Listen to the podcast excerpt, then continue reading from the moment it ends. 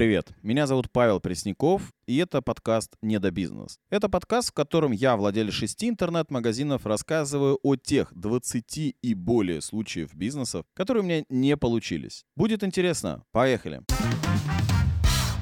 Итак, друзья, всем привет. Мы решили сделать новый подкаст. У меня в гостях будет мой ассистент Петр. Петя, привет. Привет, Паш. Вы знаете, я подготовил истории свои про бизнес, причем очень часто это истории каких-то неудач, потому что люди очень часто думают, что все всегда получается и получается очень хорошо. Петь, как ты думаешь, сколько раз у меня бизнес не получался? По моим подсчетам, это более 13 раз. Было больше.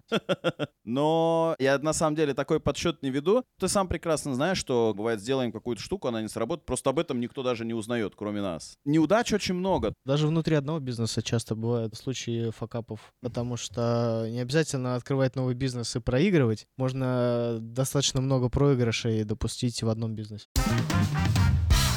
Петь, как тебе такой бизнес, как Hand? Я считаю, что у нас сейчас такая проблема даже с маркетплейсами, что они по факту тем же самым и занимаются. Ну да. Плюс большая часть э, предпринимателей, как мы могли недавно на разборах заметить, то что многие люди занимаются тем, что вот как раз-таки перепродают те товары, которые не настолько правильно маркированы. Подделки. Подделки, проще говоря, да. И такого товара действительно большое количество, и на него есть большой спрос. Hand же на самом деле это история не про подделки. Hand это да. действительно оригинальный товар, но ты очень правильную мысль затеял о том, что, а как его маркировать. Ну да ладно, наш подкаст не про это. Я тебе сегодня хочу рассказать историю про секонд-хенд. Веселая история, мы с утра с женой ее поразгоняли. И на самом деле это нельзя назвать неудачным бизнесом, потому что этот бизнес, он принес x2 прибыли от вложенных средств всего за неделю. Почему же он закрылся? Он не закрылся. В этом самый главный прикол. Шел какой-то древний гремучий год, точно было больше 10 лет назад. У меня тогда еще машина Матис была, кстати. И много таких людей, которые ищут постоянно купить готовый бизнес. Кстати, как ты относишься к покупке готового бизнеса? Я считаю, если человек продает свой бизнес, с большей вероятностью этот бизнес ему не так много приносит денег. Да, и зачем продавать дойную корову? Есть случаи, когда человек переходит на какой-то новый этап, и он отказывается от чего-то старого. Но большая часть бизнесов — это факапы просто. Ну да. И вот, листая Авито, нашли интересное предложение купить магазин секонд-хенда за 50 тысяч рублей. Если что, этот магазин находился на микрорайоне, кто из города Орла, те знают, где это, и это находилось в ЖЭУ. Вообще, раньше какая-то очень интересная тема была с ЖЭУ, все ЖЭУ почему-то сдавали помещение, у нас еще один был бизнес, который тоже работал в ЖЭУ. И вот мы пришли этот бизнес смотреть. Только представь, это ЖЭУ, где всегда ремонт был так себе, хотя эти люди занимаются ремонтом профессионально. И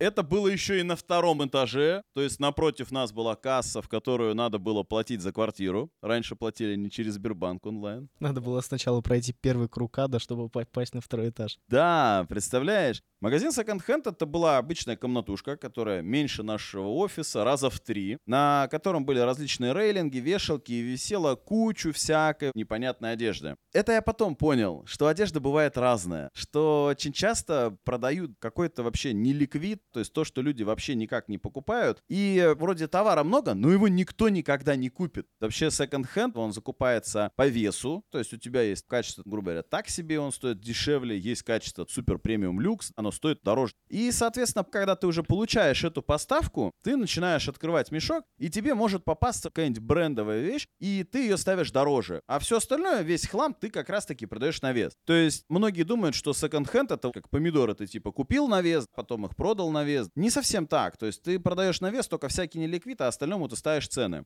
Ну так вот, решили мы покупать этот бизнес. Этот магазин стоил всего 50 тысяч рублей. Но так как это было давно, это были абсолютно другие деньги, и я зарабатывал на тот момент тоже совершенно другие деньги, было принято решение разделить эту ответственность и взять к себе инвестора. Мы в тот же вечер поехали, рассказали, что это просто пушка идеи. Ну представь, 50 тысяч, у тебя готовый магазин. И этот человек согласился? Этот человек согласился, достал деньги, и мы 50 на 50 вложились в этот магазин. То есть мы скинулись по 25 тысяч. Расчет у нас, как всегда, был простой. У нас э, всегда расчет есть на мою жену. Всегда моя жена там работает. Вот вообще любой бизнес, даже мой магазин по экипировке, он начинался именно так. Наташа там будет работать. Все в дом, все в семью. Все в дом, все в семью. Естественно, только это без зарплаты происходит.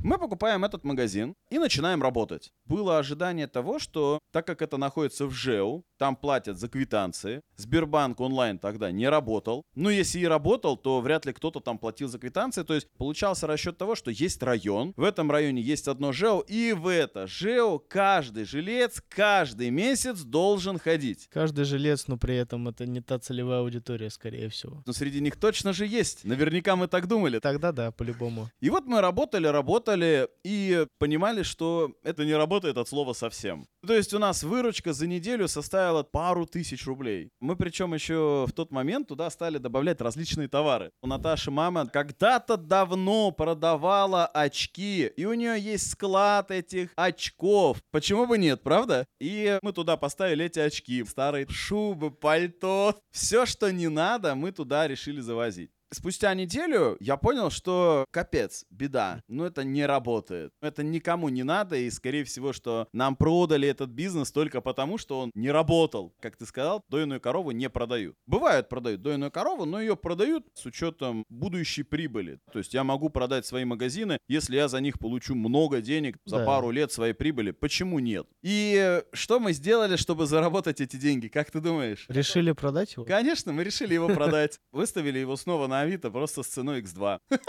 То есть мы купили этот магазин за 50 тысяч рублей. Чтобы показать, что у нас новый приход товара, мы притащили старые шмотки и положили их в пакет и сказали, что вот у нас тут еще поставки, но мы их еще не разобрали. И ты знаешь, мы в тот же день продали этот магазин за 100 тысяч рублей. То есть получается, за ту неделю мы заработали 50 тысяч рублей по 25 тысяч на брата. На тот момент это хорошие деньги были, поэтому это история про то, что бизнес бывает как корова. Бывает дойная, бывает мясная. Знаешь такую аналогию? Ну да, то есть, грубо говоря, мясную ты откормил и сразу ее на убой. Да, то есть самый простой пример это какие-нибудь стартапы. То есть вот Telegram это не дойная корова была до недавних пор. В него вкладывались деньги, брались инвестиции, чтобы потом капитализация этой компании стала огромной, ее продали. Но ВК изначально для Дурова, можно сказать, как раз мясная корова. То есть он же ее продал по итогу? Не совсем. ВК несет свою монетизацию прямо здесь и сейчас. Потому что там продается реклама, там есть размещение рекламы со сторонних, то есть он также входит в рекламную сеть Яндекса. Но по итогу его продали. И вот получается, что у нас такая же аналогия, что эта корова нам молока не давала, но принесла мясо, и мы заработали x2 всего за неделю. Кстати, вот у меня сейчас назрел вопрос насчет стартапов, различных видов коров и так далее. Многие стартаперы рассчитывают свою модель таким образом, что они создают какой-то, возможно, IT-продукт, который по итогу рассчитывают кому-то продать. Но при этом к какой модели ты больше приходишь? Сначала, допустим, самостоятельно заработать на этом продукте. Предположим, какой-нибудь искусственный интеллект для маркетплейсов к примеру, который анализирует и сам тебе подготавливает описание фотографии, карточек товара. Я сейчас ничего не рекламирую, я просто говорю предположительно. И либо ты это сам продаешь, либо ты допиливаешь этот продукт и продаешь сам этот бизнес. Что тебе ближе? Очень тяжело сказать на самом деле, потому что даже та студия, в которой мы сейчас записываем подкаст, что это? В большей степени, наверное, это дойная корова. Но с другой стороны, с каким-то временем ее точно так же, возможно, можно будет зарезать на мясо. Но мне кажется, для начала не стоит человеку никогда задумываться о какой-либо мясной корове. Все равно это должна быть дойная корова, которая постоянно, постепенно приносит какие-то деньги. И сейчас, если перемотать на центр подкаста, то какие-то сельхоз-2 сидят. А еще у меня коровник был.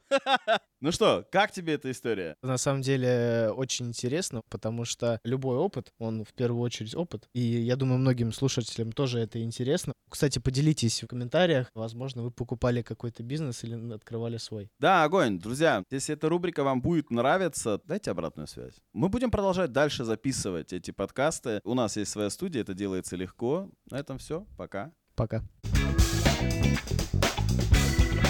Thank you.